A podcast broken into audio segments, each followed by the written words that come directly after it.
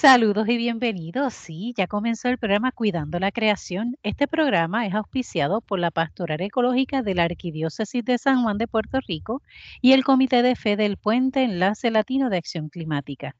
Los domingos se supone que a la una de la tarde tenemos este espacio de diálogo eh, interdisciplinario multisectorial de base de fe ecuménico e interreligiosa en el cual hablamos sobre la realidad de nuestra casa común o la realidad del planeta. Y esto lo hacemos desde Radio Paz AM810. Digo que originalmente es a la una, pero sé que posiblemente hoy hemos tenido juegos de pelota y eso, ¿verdad? Nos retrasa el, que sale, el momento en que sale la, el programa. Como quiera, sabe que es a través de Radio Paz AM810 y que se retransmite los sábados a las 7 de la mañana por Radio Oro 92.5 FM. Igual usted puede buscarlo a través de cualquier plataforma en Internet que le permita conectarse con las estaciones de radio de Puerto Rico y ahí usted puede buscar Radio Paz o Radio Oro. Y ese es el modo en que usted se puede contactar con nosotros o por lo menos conectarse para escuchar los programas que aquí se, se debaten. Esta que le habla es la hermana Alicia Viles Ríos, dominica de la Santa Cruz, y hoy en la mesa de diálogo virtual vamos a tener la oportunidad de dialogar y conversar con Verónica González Rodríguez, quien es abogada de Ayuda Legal de Puerto Rico y le damos la bienvenida porque es la primera vez que está con nosotras. Saludos, Verónica. Saludos, buenas tardes y gracias, gracias por la invitación. Qué bueno que estabas disponible. Ya conoceremos un poquito más de Verónica y de las cosas que realiza. ¿Está bien? Y nos acompaña también Amy Horta de ELAC. Hoy es de ELAC.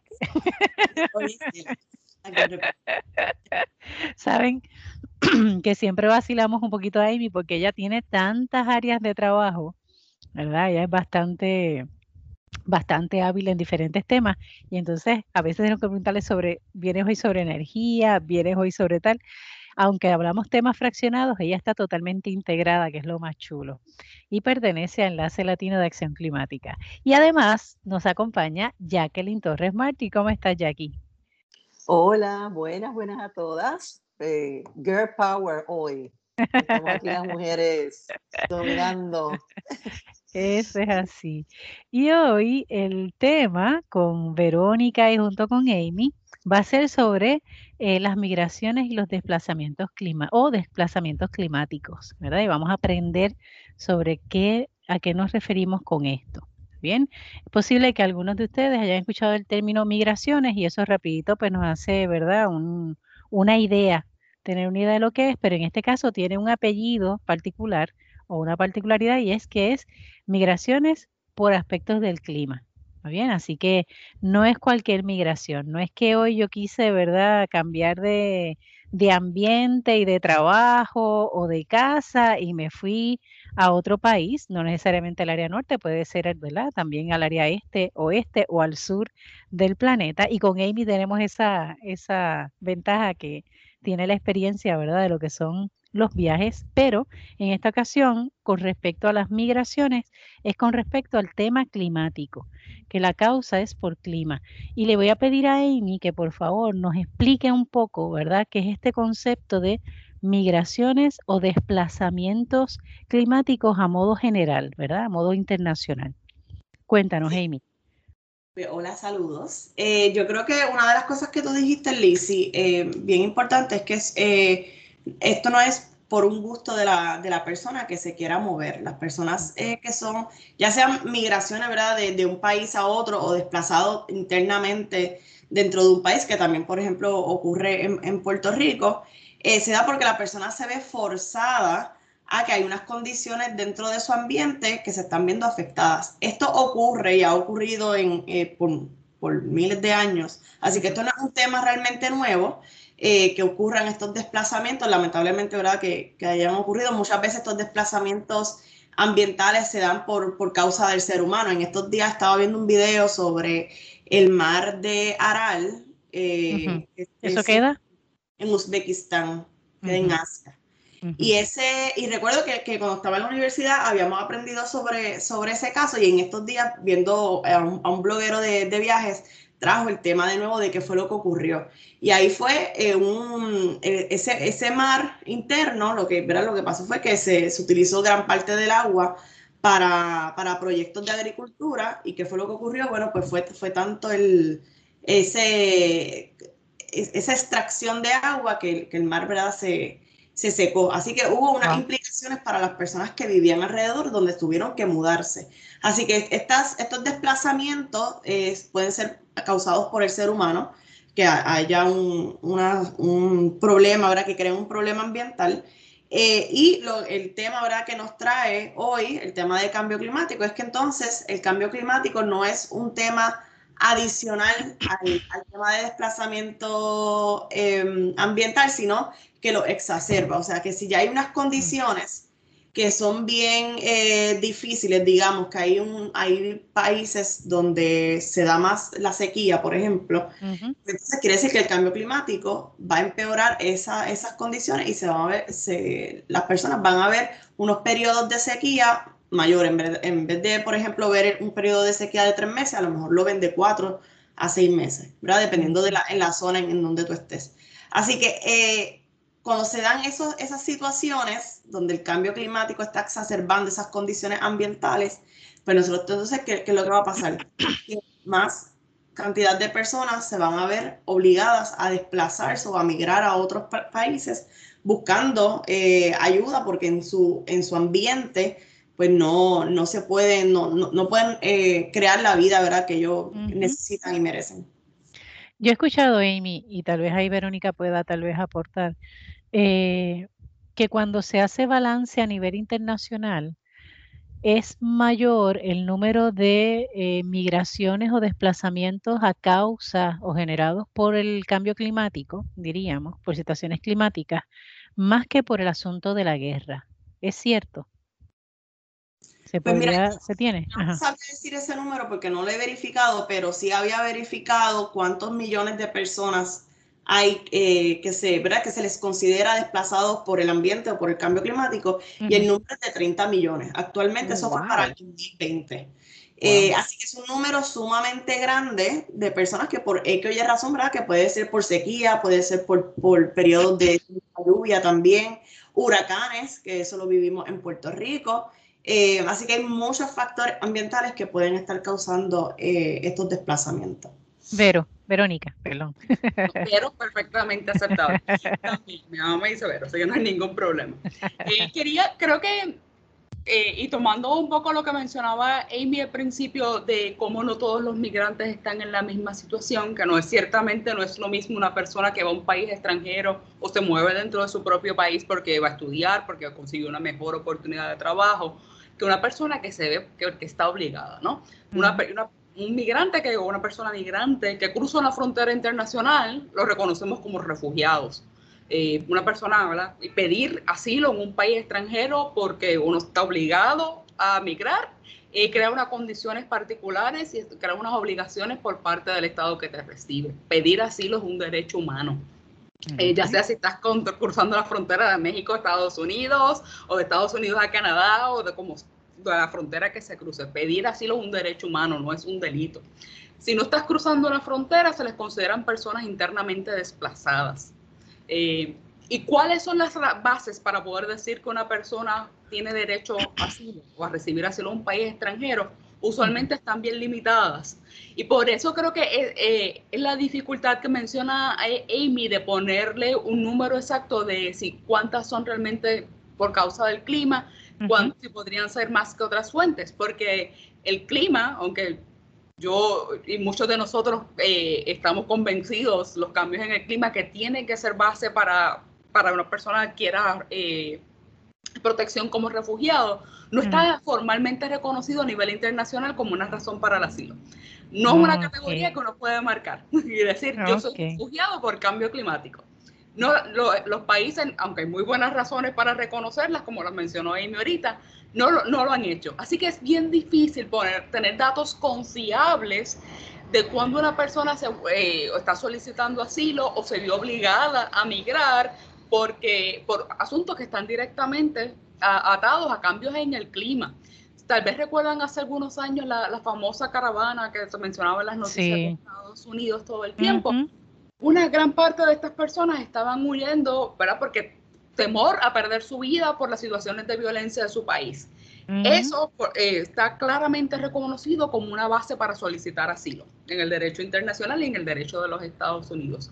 Otro grupo importante, sin embargo, estaba, era parte de la caravana porque no tenían trabajo, su trabajo era agrícola y las tierras no estaban produciendo. Y tenemos razones para mm, pensar que esos cambios en la agricultura que se han experimentado a lo largo de Centroamérica están directamente relacionados con los impactos del cambio climático.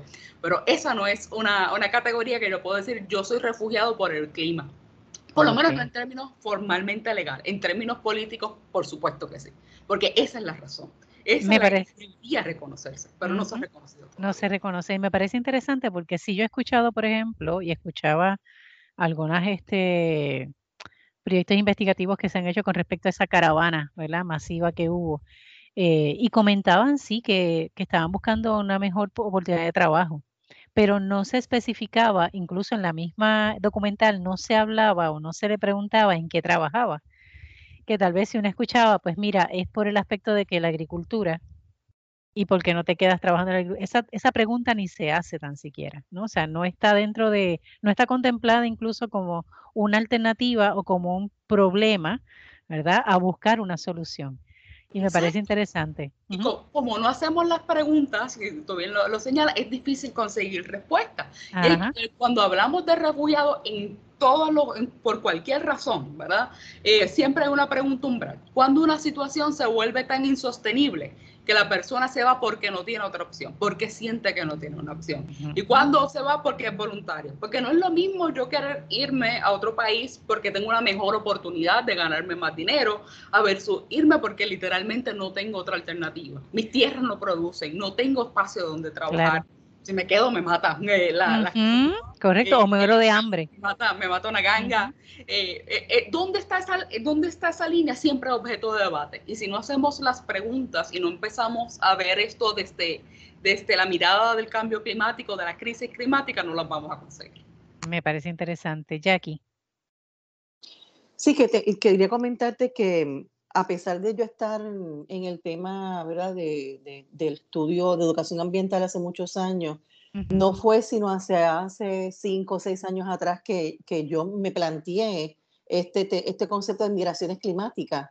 este, cuando empecé a indagar, a leer y supe eh, eh, eh, de islas, atolones, islas, estados que hay principalmente en el Pacífico, este, Me acuerdo que para el 2016 por ahí, Nuatambu, eh, unas islas de Indonesia, eh, Eta Eta eh, y otras más que no recuerdo el nombre, ¿verdad? Son complicados de recordar sus nombres, que como, como islas, como grupo poblacional, como todo, estaban desapareciendo, ¿verdad?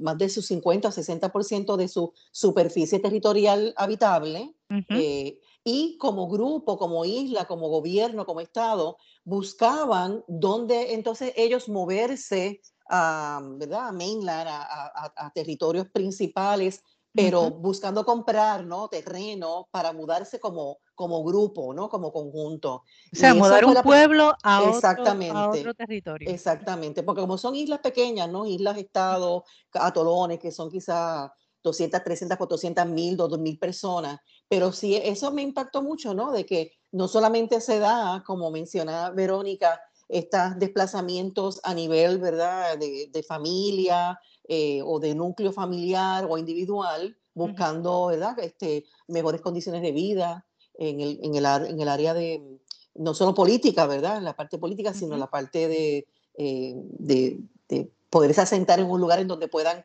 eh, cultivar, trabajar, pescar, etcétera. Pero por otra parte, pues hay estas islas, estados, ¿no? Que como, como pueblo, como nación, buscan, están buscando desplazarse como grupo. Eh, y que su cultura se vería también afectada porque muchas veces la cultura está relacionada con la tierra, ¿no? O sea, con el lugar específico donde estoy. Y eso también implica otros cambios y otras adaptaciones, o sea, es otro reto. Así que con el aumento del nivel del mar, todas estas islas ya están desapareciendo, principalmente, ¿verdad? El Pacífico y, en el Pacífico eh, y se están desplazando hace ya, qué sé yo, nueve, diez años. O sea que esto no es, no es nuevo. Sí es. Amy, que veo ahí que está con la manita levantada para aportar. Cuéntanos. quería añadir a eso que está diciendo Jackie, porque uno de los problemas que se presentan, especialmente para islas eh, que son sumamente pequeñas, es que están en el riesgo de, perder el país completo. O sea, no solamente estamos hablando del territorio, sino las leyes que existen en ese país, la cultura, el lenguaje, Así que eso también representa otro, otro, otro tipo de, retos a, las personas. Entonces, cuando se quieren, ¿verdad? Que se están tratando de hacer estas mudanzas, digamos, de, países completos, pues estás tratando de mudar a un país que ya, ya tiene sus leyes, que entonces tendrá que crear toda una estructura legal para poder entonces dejar entrar como grupo. Y ahí surgen miles de preguntas de cómo entonces esas personas se pueden mudar, si eso, si ese territorio, por ejemplo, que sé que esto pasó y se me olvidó buscar esa información para, para, la, para hoy, para la radio, y esto pasó, creo que fue en el siglo XIX, en, en, Canadá, que le dejaron un espacio a, a Islandia por un tiempo porque había una erupción volcánica y ese espacio de terreno que le dejaron por ese, por un periodo de tiempo se consideraba Islandia, no era como... era, otro país. Exactamente. Pero eso fue como uno de esos primeros casos por una cuestión de, de, migraciones también, ¿verdad? Ambientales. Pero ahora, pues, ¿verdad? Las situaciones son, son diferentes, los países tienden a protegerse mucho en cuanto a la, a la inmigración. Em, así que representa también un, un problema bien grande de, de, bueno, si me mudo, ¿verdad? Una cosa es a lo mejor yo eh, que ya de, por sí tiene un reto, el que la persona se tenga que, ver forzada a mudarse, pero también estamos hablando de que un país completo y eso también implica de qué pasa con la ciudadanía de esas personas. De momento ya esas personas no dejan de tener un país y eso representa otros retos adicionales que, que, existen, donde de momento hay personas que no, tienen un país de donde, de, donde pertenecer, a pesar de que a lo mejor dentro del país, digamos, este, que hay unas protecciones que tiene Nueva Zelanda para estos países del Pacífico, pero son, son bien limitadas, ¿verdad? Es, un caso, es como un case by case. Sí, y me parece interesante, ¿verdad? Me llama la atención porque no es lo mismo tal vez Islandia, que es un país tal vez un poco más grande, diríamos, ¿verdad? Eh, no voy a decir más desarrollado, pero sí un poco más grande, a tal vez estas, estas, estos pueblos, ¿verdad? Eh, que tal vez sean eh, grupos más pequeños, que entonces no tengan el mismo peso, ¿verdad? O no tengan la misma fuerza o el mismo mollero económico, el mismo mollero legal, ¿verdad?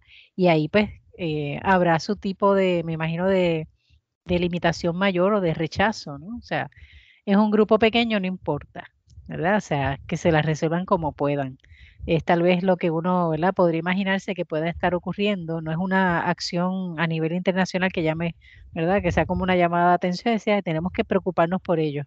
¿Qué es la preocupación? Los grandes, ¿verdad? Se traigan a los más pequeños, diríamos. Y eso, es, eso sería terrible. Y es terrible, ¿verdad? Si, si está ocurriendo, es terrible. Y es importante que lo hagamos, eh, que sea un tema visible y ver un tema que no es tampoco muy ajeno a nuestro o a nuestro país, ¿verdad? Porque también acá eh, hemos vivido esa experiencia, tal vez no lo hemos hecho consciente, ¿verdad? Así que es interesante. Eh, ya Amy, por ejemplo, eh, me fue dando, me fue adelantando esta parte de los retos, está el aspecto de leyes que los protejan, el aspecto también de, la cultura. ¿Qué otros retos pueden afrontar este tipo de, de poblaciones, ¿verdad? Eh, o países incluso, que se tengan que enfrentar a la situación o que se enfrentan a la situación de migración o desplazamiento climático, que ya no, hayamos mencionado aún.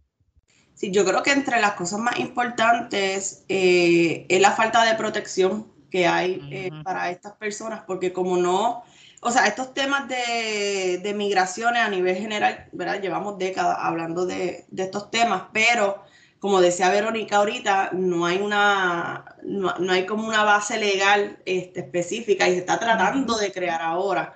Eh, hay muchos documentos a nivel de, Naciones Unidas, pero cómo eso se traduce a, ya tener una, base legal donde los países digan, mira, sí, el cambio climático es, es un problema que, que, que lleva a que personas se tengan, se tengan que mover, se vean obligadas a moverse, pues eso es algo que se está dando ahora realmente. Así que esa falta de protección para estas personas y que las personas básicamente tengan que decir, mira, es que me, me, me tengo que mudar o me muero, pues como quiera, aún diciendo eso, pues, pues no es suficiente, ¿verdad? Y es lo que decía Verónica de cuáles son las preguntas que hacemos, eh, cuán rápido también se puede mover todo, todo esto, pero yo todo lo, englobaría en esa falta de protección legal a, a estas personas. Y yo añadiría, Amy, no solamente el aspecto legal, sino también eh, al no ser visible esa realidad, ¿verdad? Esa, esa, esa realidad tangible de que me estoy moviendo porque si no me muevo de aquí, me ahogo o no tengo cómo comer, no tengo cómo trabajar, no tengo para nada, ¿verdad? Para sostener la vida. Eh, es también hacer consciente y diríamos sensible, empático a las poblaciones, ¿verdad? Los países eh, de alrededor, porque a fin de cuentas a donde yo me voy a mudar es, o me movería es al lugar más cercano que tengo, porque tampoco tal vez tenga los recursos para poder hacer una migración mucho más larga, ¿no? O sea, me iría al vecino más cercano y si ese vecino no está muy consciente, eso, ¿verdad?, crearía otros problemas. Verónica. Sí, y el proceso, y, creo que vale la pena enfatizar un poco el asunto cultural y el proceso de migración misma.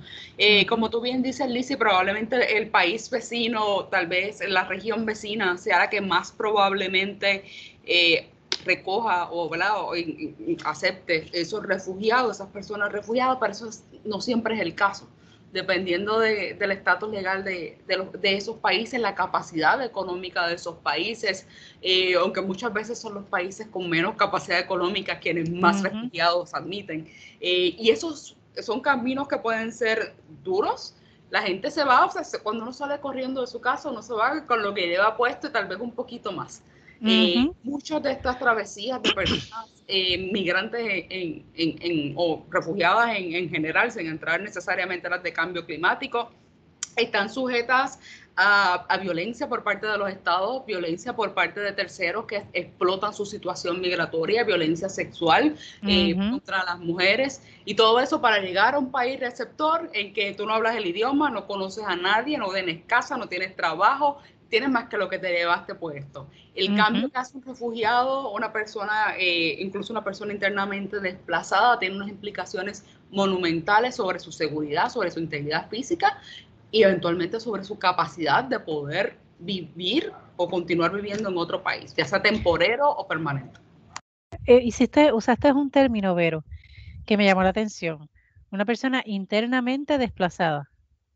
Una persona internamente desplazada es una persona que no, pues en ese proceso migratorio no cruzó una frontera internacional. Si yo cruzo de México a Estados Unidos, puedo, puedo tener estatus de refugiado.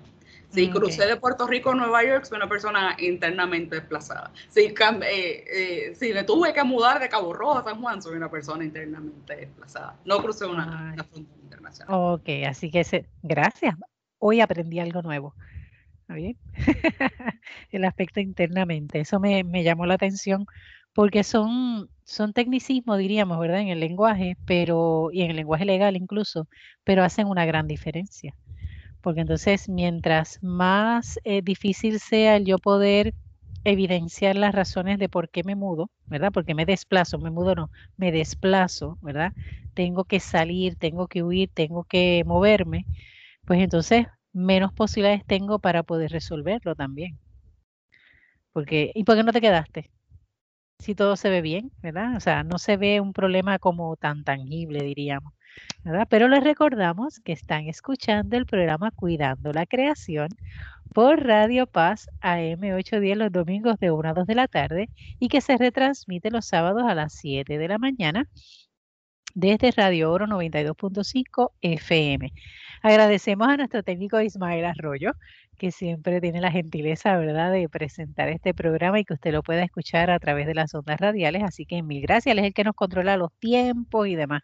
Así que gracias a él estamos los 57 minutos. aunque él sabe que a veces nos pasamos de la raya por indisciplinada. Eso que le vamos a hacer, hay que bregar con eso. Y aprovechamos para saludar a todos aquellos, ¿verdad?, que nos escuchan semana tras semana, eh, que tal vez ahora también nos están escuchando a través de podcast, no necesariamente el domingo o el sábado, sino en cualquier otro horario, ¿verdad?, en que quieran escucharnos, porque ya tenemos, ¿verdad, Amy? Que ya tenemos todos los programas al día. Cuéntanos, Amy, que eso a mí me emociona y todo. ¿Cómo es? ¿Cómo es la cosa esa? Habíamos, eh, habíamos pues subido, creo que eran como 200 y pico de episodios que logramos subir hasta... Exactamente. Y luego faltaban todos los que son desde enero hasta ahora. Y entonces logramos subirlos, tuve como tres días eh, subiendo de lo, todo lo, todo lo Se ha ganado el cielo, se ha ganado el cielo, Amy, en estos días. Eh, lo pueden conseguir por Apple, por Apple Music, lo pueden conseguir por Spotify, Anchor. Em, son esas plataformas. cuando lo vayan a hacer en la búsqueda, ponen el programa Cuidando la Creación y ahí entonces les va a salir eh, todos los programas. Ya entonces lo que estamos haciendo es que los, los lunes, todos los lunes a las 8 de la mañana van a poder eh, escuchar el programa a través del podcast. Si no lo pudieron hacer eh, por la radio, pues por entonces por el podcast no, nos pueden escuchar. Qué chévere, eso es otra alternativa. Muy bien. Así que si usted no es de los que lo puede escuchar por podcast, y usted es de los que están en Naranjito, en Fajardo, en Bayamón, en Toa Baja, en Toa Alta, en Cataño, en el área sur del país, en el área este, en el área oeste, en todo el área norte, el área central, pues ya usted sabe que lo escucha ya sea domingo a la una, eh, por Radio Paz AM810 o el sábado a las 7 de la mañana por Radio Oro FM 92.5.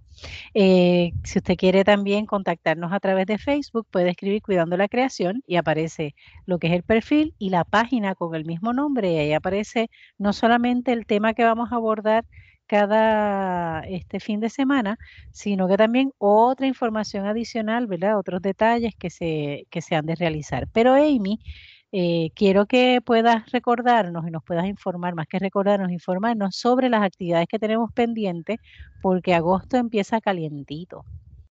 Creo que sí. Sí, si terminamos ahora la sesión legislativa el 30 de junio, yo digo terminamos como si yo trabajara en la legislatura. que estás ponchando allí. he ido varias veces.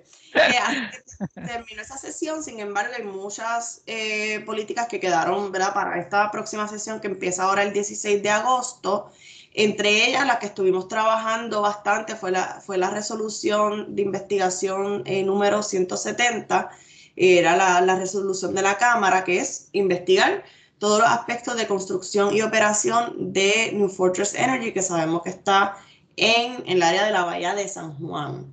Y de eso, debido a esa situación que llevamos batallando ya como dos años, si no me equivoco, eh, se está haciendo, la, va, va, a haber un acto ecuménico de oración por la ecojusticia en estas comunidades, ¿verdad? Las comunidades que se ven afectadas es en la costa de San Juan, eh, Guaynabo y Cataño, específicamente Puerto Nuevo Norte, Amelia, Sabana y Vietnam, que también tenemos en la radio a una residente de, del área de, Cataño. esa soy yo. La amiga Liz. Eh, la hermana Liz, ¿verdad? Es también residente del área, así que también ella se ve afectada por esta planta de gas natural.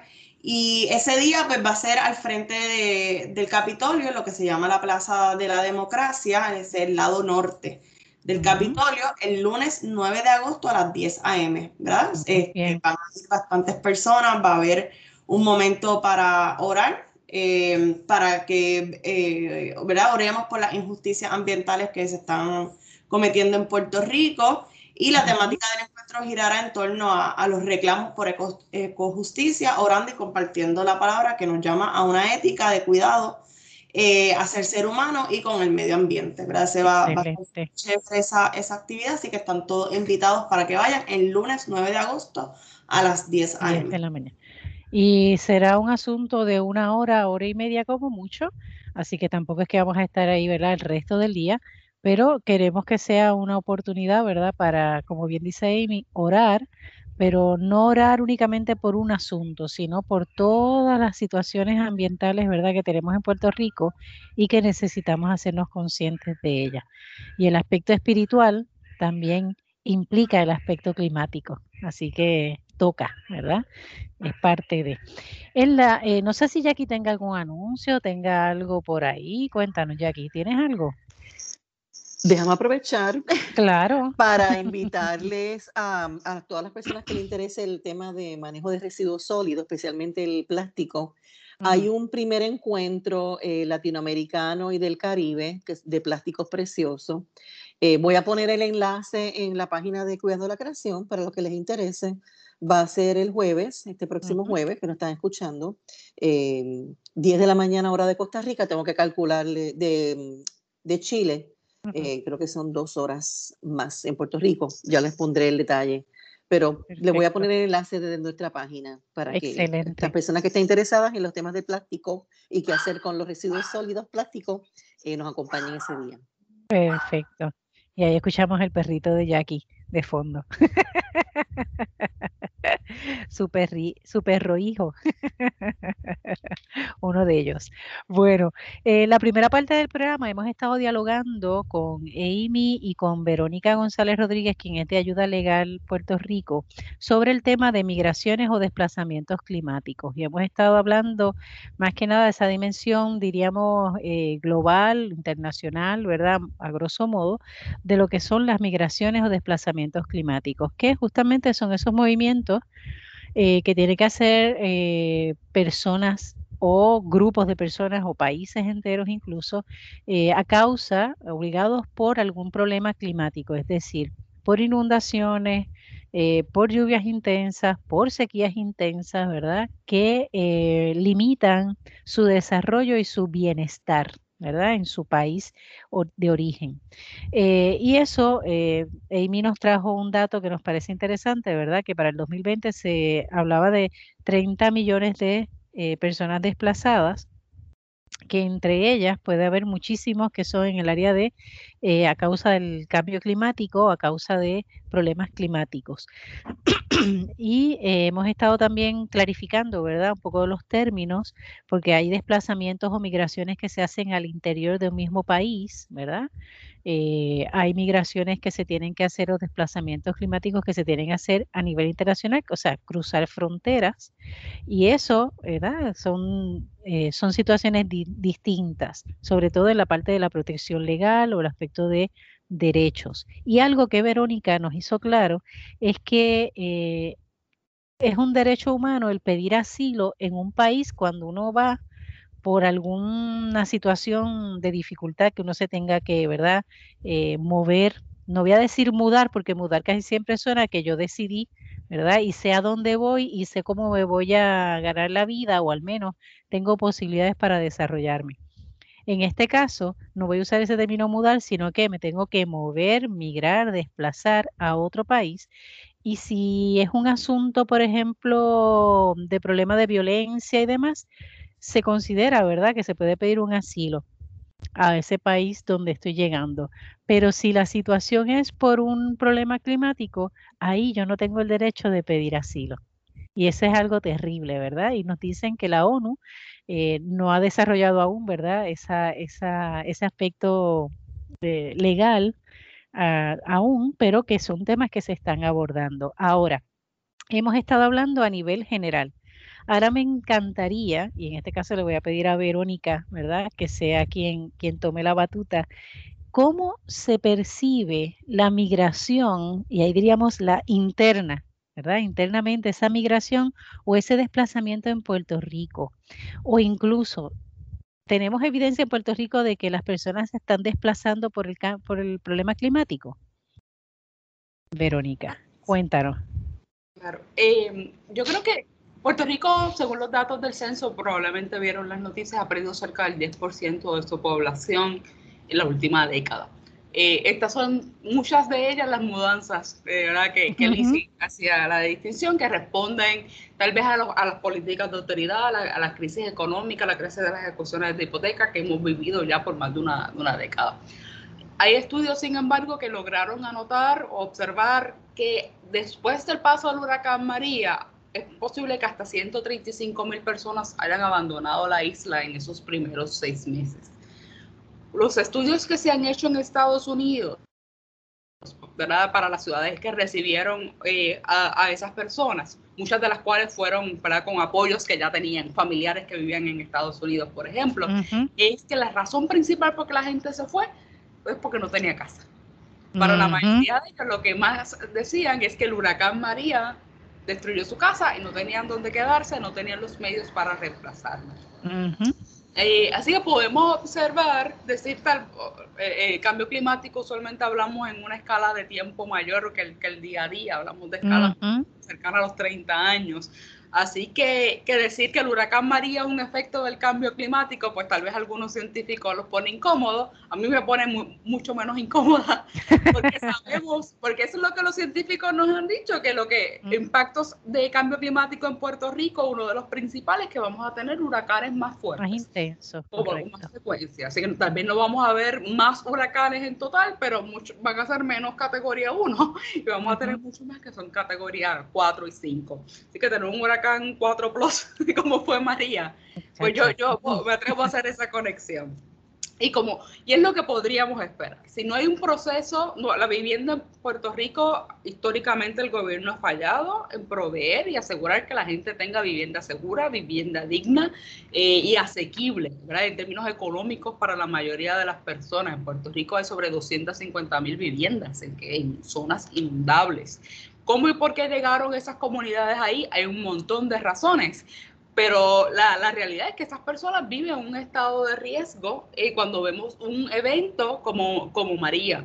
Y la respuesta del Estado ha sido, en vez de ver a las razones, ¿verdad? porque la gente se ubicó en esos espacios, y buscar alternativas para que las personas puedan permanecer en la comunidad, la respuesta ha sido que la gente se tiene que ir y buscar a la gente, desarticulando comunidades, la comunidad de Vietnam que nos mencionaba Amy. por décadas la punta de lanza del alcalde O'Neill que se tenían que ir porque eso son inundables, ¿no?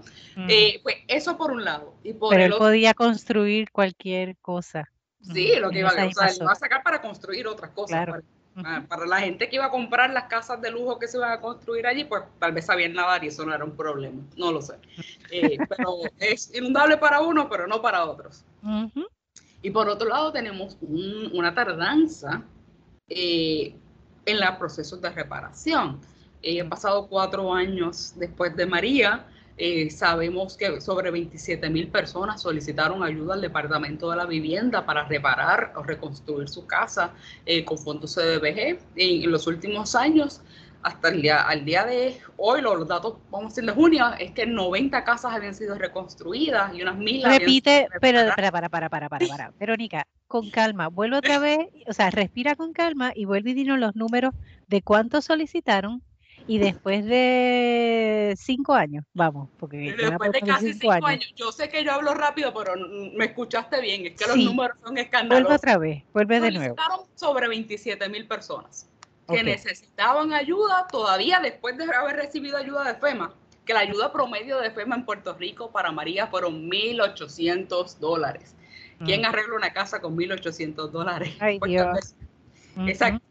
Em, esa ayuda, ¿verdad? La gente que digo que lo estamos hablando en este, en este proceso porque la gente que se quedó sin casa eh, y no tenía dónde estar, pues la alternativa que vio fue irse con su familia que estaba en Florida, con su familia que estaba en Virginia o en Nueva York, uh fuera que, que, estaba. Fue más de 1800.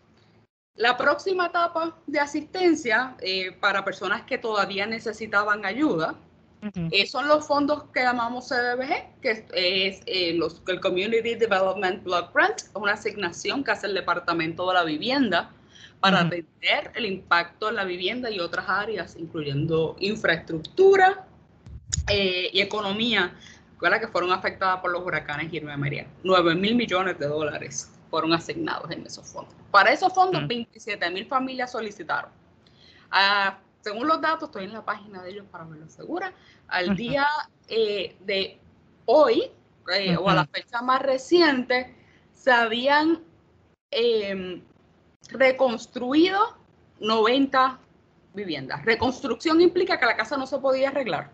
y había que hacerla de nuevo. Y un poco Increíble. Más reparadas. Un poco, más, un poco más de mil. ¿Qué? Un poco más de mil. Ellos reconocen. Un poco más de mil reparadas. Sí, para un total que están completadas ya el proceso de 1.339 viviendas que fueron reparadas, reconstruidas. Y H, no se les cae la cara de vergüenza. Pues Increíble. las, personas que se ven con ese, eh, con esa, ante esa situación, pues si su, su red de apoyo está en Estados Unidos, pues se van a Estados Unidos que a nuestro entender se van. Si tú te vas porque no tienes otra alternativa, literalmente no tienes dónde ir, pues se podrían aplicar los mismos, eh, o deberían aplicar los mismos estándares de apoyo a personas internamente desplazadas. Como hablamos ahorita, formalmente, legalmente eso no está reconocido, pero estamos, la ley no puede determinar, no debe ser quien lleve la punta de lanza. El hecho de que la ley no lo reconozca no significa que se cumplan con todos los criterios. Se cumplen con todos los criterios porque el, que se fue no era no porque no fue porque quiso. Eh, y en nuestra realidad de, de nuestra población que es eh, móvil entre o flotante, le ha dicho alguna gente que tiene familia allá, que tiene familia acá. Para mucha gente es más fácil mudarse de Salinas a la Florida que mudarse de Salinas a San Juan, suponiendo que en San Juan haya vivienda segura y asequible, que tampoco, ¿verdad? Eh, y que es más caro también, porque hay que reconocer alquileres y, compra o venta de casas en la zona metropolitana es más alta que en otras otros lugares de la, del archipiélago. Eso es así, tenemos un estándar de vida bastante alto. En Puerto Rico el nivel de pobreza sobrepasa el 40% de la población. Casi la mitad de la gente en Puerto Rico es pobre, pero el terreno es caro. Eh, la vivienda promedio en Puerto Rico supera los 160 mil dólares, el costo de una vivienda. Y si es vivienda de nueva construcción, supera los 200 mil. Eh, así que esa idea de que nos venden de que la vivienda segura pues es comprar una casa, hipotecarla, ¿verdad? Por los medios tradicionales, eh, no es una realidad para la inmensa mayoría de la población. Muchas personas, una cuarta parte de la población de Puerto Rico alquila su vivienda principal. Eh, y otras recurren a otros medios, usualmente de pues, lo que llama, lo que llaman desde la ley de titularidad informal, ¿no? Rescatan terrenos viven en terrenos que fueron subdivididos, ¿no? Porque eran, de mis abuelos y todos los hijos hicieron una casa en el terreno, pero nunca se completó los procesos legales para segregar esas fincas y darle una titularidad a esas viviendas. Así que esa necesidad de, vivienda segura, y segura eh, que en el sentido de que el Estado no te la quite, pero segura que también que es un espacio donde tú puedas estar durante un evento natural catastrófico como puede ser un huracán, pues para muchas personas no es una realidad. Eh, y eso le, le, le, añadimos a las personas, Puerto Rico estuvo, partes de Puerto Rico, un año sin luz. Eh, y eso para muchos significa que no podían ir a trabajar, no tenían dónde ir a trabajar. Eh, o no, no, tenían cómo, cómo ganarse la vida, cómo refrigerar sus, sus alimentos, cómo refrigerar sus medicamentos también. Y una de las principales causas o de los motores para el número altísimo de muertes después del huracán María eh, fue precisamente la falta de luz.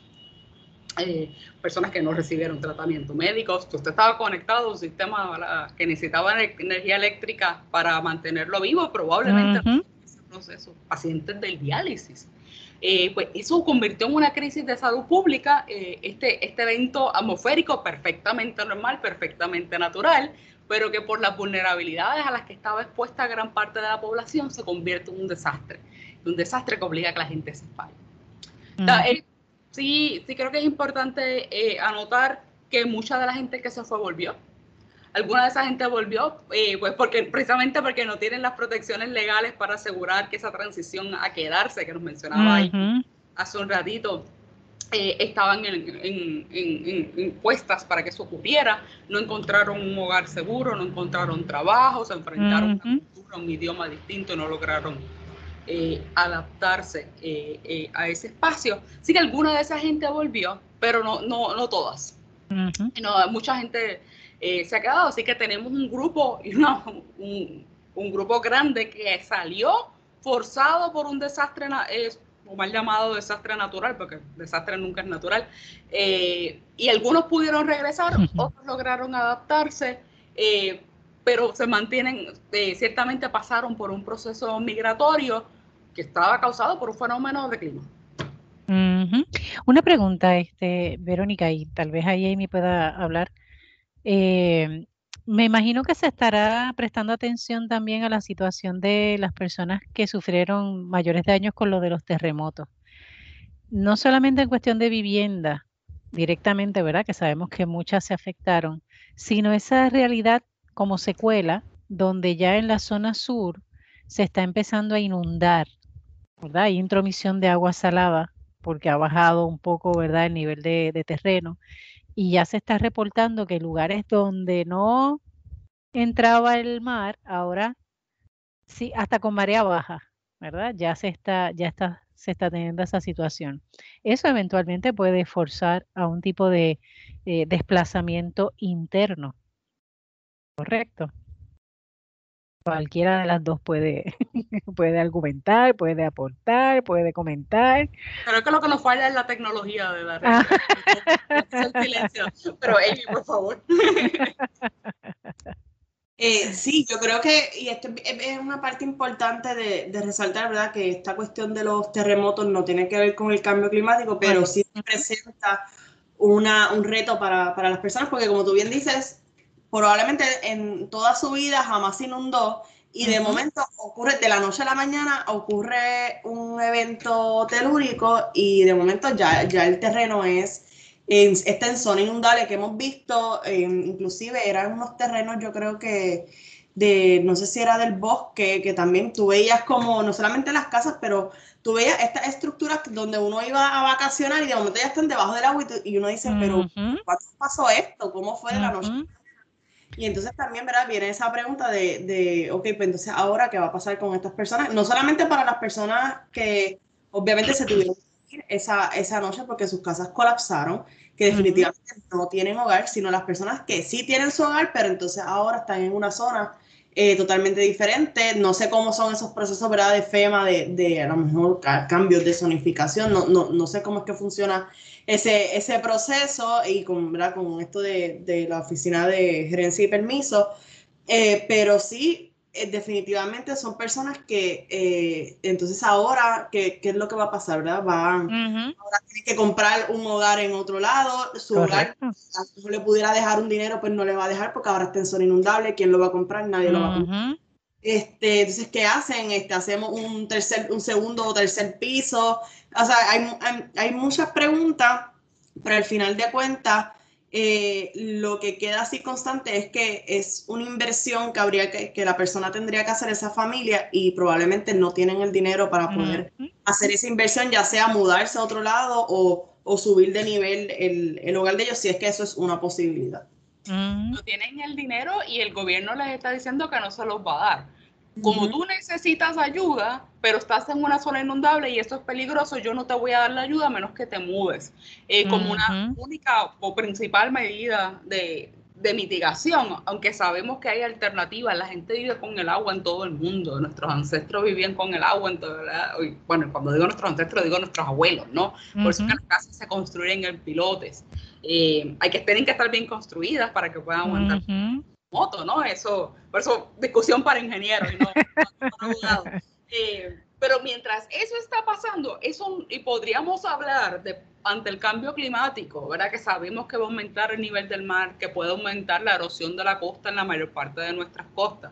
Eh, aquí no estamos hablando de un plan concertado, holístico de retirarnos de esas zonas de, eh, una de esas zonas de, peligro y de liberar, darle espacio a la naturaleza, ¿verdad? Para que siga su proceso, ¿no? Y proteger la propiedad y la vida de esos daños. Estamos hablando genuinamente de penalizar a la gente por necesitar ayuda. Porque según por un lado le dicen a la gente que esto es muy inseguro y no te puedes quedar aquí, la Oficina de Gerencia de Permisos aprueba, considera proyectos colindantes o en la misma zona marítimo terrestre nuevos proyectos que están expandiendo la zona, la huella construida. De momento me suena Rincón, de momento me suena... pero si realmente tenemos que tener un debate público de cuán adentro llegan los tinglares a poner sus huevos o no, aquí hay un problema. Aquí hay un problema de cómo estamos manejando nuestras costas y no es simplemente desigual e injusto decirle a unas personas que su vivienda está mal, pero que el hotel no lo está. O que la piscina de estas otras personas está. Si no podemos tener una conversación en que todas las partes puedan eh, ser parte de esos planes, si la respuesta, si la única respuesta, que no, no sé si lo es, pero si la única respuesta es salir de las costas, ¿cómo podemos hacer eso de una forma justa? Porque lo que, pero lo que estamos viendo realmente es que algunas personas se van a quedar atrás en ese proceso. Y solamente ciertas personas, personas usualmente con más dinero, más blancas, tal vez no suenan como, ah, como nosotros, que van a poder tener acceso a nuestros recursos costeros, a vivir cerca de las costas, acceder a las costas, porque en principio no tiene derecho a pasar por el hotel para llegar a la playa. Claro. La gente no hace eso porque ¿quién quiere estar dándole explicaciones al guarda de por qué va a la playa, y dónde y por qué, Y, qué hace ahí? Eh, y que lo que hacen es de facto y de hecho, ¿verdad? De, de hecho y en ley, privatizar las costas. Tenemos una isla, una, una isla sin costas, imagínense. Terrible. Así pasaba con Ceiba, que era el único pueblo costero que no tenía acceso a la playa cuando estaba la marina. Así que esa gente sí que puede hablar sobre eso, que ahora la está descubriendo. Eh, Verónica, no quisiéramos cerrar el programa sin que nos hable sobre qué es eso de ayuda legal Puerto Rico, porque lo he mencionado, pero no te hemos dado oportunidad que hables sobre ello, ¿verdad? ¿Qué es Ayuda eh, Legal Puerto Rico? Ayuda Legal Puerto Rico es una organización sin fines de lucro que se educa a hacer educación y abogacía legal eh, en temas principalmente relacionados a la vivienda. Eh, cuando digo educación y abogacía legal, hablo no necesariamente de, litigio, aunque litigio estratégico se hace, es empoderar a las personas o darle información a las personas, eh, por un lado, para que conozcan sus derechos. Nuestro lema es conocer tus derechos es poder, que conozcan cómo funciona el sistema legal, porque sabemos que la mayoría de la gente no puede costear los servicios de un abogado y las organizaciones sin fines de lucro que dan, proveen ese servicio, incluyendo servicios legales de Puerto Rico, las clínicas de asistencia legal en las universidades, hacen un trabajo maravilloso, importante, pero la realidad es que no dan abasto. Así que mucha gente pues que puedan conocer el derecho y estar en mejor posición eh, de defenderse de, y de, ante, ante una situación legal. Eh, y por otro lado, esfuerzos de abogacía para que el derecho responda mejor a las necesidades de la gente. Desde el huracán María, una parte importante de nuestro trabajo ha ido en nuestro programa de recuperación justa, que, que busca, pues, eh, en esos mismos ejes, asegurar que la mayor, la mayor cantidad de personas posibles que todavía necesitan asistencia, eh, después del paso de los huracanes Irma María, después de los terremotos, después de la pandemia por COVID, reciban eh, asistencia para que puedan estar en igual o mejor posición de la que estaban antes de, esos desastres. ¿Y dónde están ubicados ustedes y cómo nos podemos conectar con ustedes en caso de necesitar esa ayuda legal? Nosotros estamos en, en, en Atorrey, en San Juan. La mejor forma para comunicarse con nosotros de dos formas, puede acceder a nuestra página de internet ayudalegalpr.org. Ahí tienen información legal accesible. Si tienen más preguntas, hay un sistema de chat que puede hacer un abogado, una abogada del otro lado de ese chat, no es una máquina que le puede contestar sus preguntas. Qué chévere. O puede llamarnos al, 9, con el 787-957-3106. 957 3106. 3106 787 957 3106 ahí nos deja un mensaje, en las dos, por lo menos dentro de los dos días después de que usted deja el mensaje, vamos, un, abogado o abogada de la organización se va a estar comunicando con la persona para atender su ayuda, su situación legal, particularmente a las que están relacionadas con el derecho a la vivienda. No podemos atender todos los temas, eh, no, es nuestro expertise, pero eh, procesos relacionados a la ayuda por desastre, incluyendo eh, el PUA que tanto problemas causó para las personas que empleo, eh, ejecuciones de hipoteca a través de nuestro programa de Derecho a tu Casa eh, y para alquileres. Alquileres dignos se tiene una, particularmente para las personas que viven en una vivienda alquilada. ¿Y hay alguna actividad, un encuentro pronto que haya que saber? Ahora en agosto. Dije que agosto está caliente, así que vamos. Eh, sí, regresamos. La gente se fue de vacaciones en julio y regresa en agosto con ganas de trabajar. Nosotros, eso nos incluye a nosotros. El 5 y el 6 de agosto vamos a tener el encuentro por la recuperación justa. Es la tercera vez que hacemos el encuentro. Eh, es nuestra actividad principal en el año, la, la más grande. Eh, y que nos sentamos, tomamos una pausa para examinar y pensar críticamente en el proceso de, reconstrucción. Eh, hoy, después de irme María particularmente, este año tenemos un énfasis o una mirada de género a los procesos de recuperación, cómo se han afectado a las mujeres y las personas no binarias en este proceso. Este tal no es el encuentro necesariamente para solicitar ayuda si la persona que nos escucha necesita ayuda con su solicitud de FEMA, porque FEMA le está cobrando de vuelta el dinero que le, que le dio, o por, con su solicitud de vivienda, nos puede llamar en confianza. Este encuentro, que está abierto al público en general, eh, no es para eso, sino para discutir dónde estamos y cómo este sistema podría cambiar. 5 y 6 es todo el día de 9 a 4 de la tarde en la fundación, los terrenos de la Fundación Luis Muñoz Marín en Trujillo Alto. Ok, eso es jueves y viernes jueves 5 de agosto y viernes 5 de agosto. Hay que anotarse, hay que inscribirse. Sí, previo. Se pueden registrar a través de nuestra página Ayuda Legal Puerto Rico, hay una hojita de registro. De hecho, y las personas, sabemos que, que todas las actividades se tienden a centrar en la zona metro eh, y, lo, y lo reconocemos, así que pregunta si necesita ayuda para hacer e, ese viaje. Muy bien, excelente. Pues mire, mi gente, yo creo que hemos llegado, antes de que Ismael empiece a decirme, cállate. Pero sí, quiero agradecerle a Verónica González. Gracias, Amy, por conectarnos con Verónica.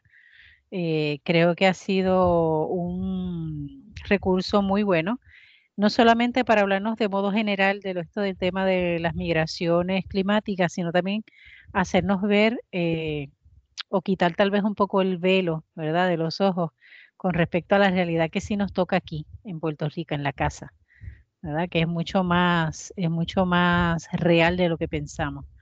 Hay muchas personas eh, que viven no solamente en la zona costera, sino también en áreas, por ejemplo, cercanas a ríos, que también están siendo impactadas, ¿verdad?, por esto del cambio climático y que eso también va a implicar el, el que tengan que abandonar su vivienda y que en Puerto Rico quitarse, no tener una casa es como lo más terrible.